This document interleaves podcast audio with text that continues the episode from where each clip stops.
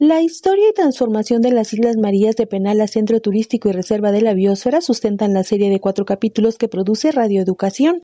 Ayer se estrenó y fue presentada como serie de crónica documental Islas Marías, la última colonia penal de América Latina. Que aparentemente es un lugar del que se ha escrito mucho, pero sigue siendo muy misterioso, ¿no?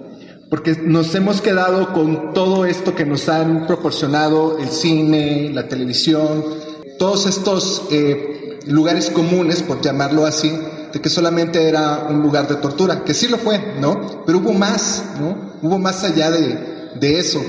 Me interesó por eso, porque sí era un lugar de tortura, pero también hubo, fue un lugar en donde hubo problemas de corrupción, en donde también llegó un momento en el que, eh, según lo que nos, nos cuentan la gente que dirigió el, lugar, sí cumplió con este, eh, pues con este deseo ¿no? que ha tenido el gobierno y el, sistema penal mexicano de ser un lugar que en realidad sí daba oportunidad a la rehabilitación de, de la gente que llegaba presa a, a ese lugar, ¿no?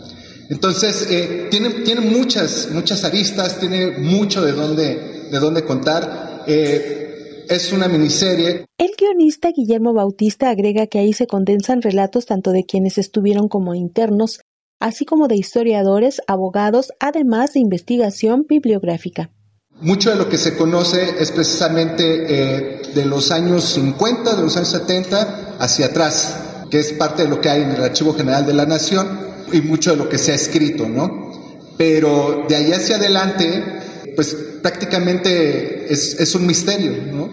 Entonces nosotros lo pudimos resolver gracias a las entrevistas, pudimos encontrar a gente que, que estuvo recluida, ¿no? Que, que, estuvo presa en el lugar y que nos cuenta su experiencia.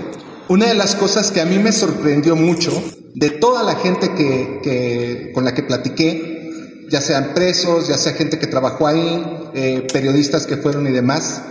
Todos coinciden de que sí era un lugar muy pesado, más allá de que fuera un lugar eh, de reclusión, pues sí existía eh, este sentimiento de, pues de perder la libertad, ¿no?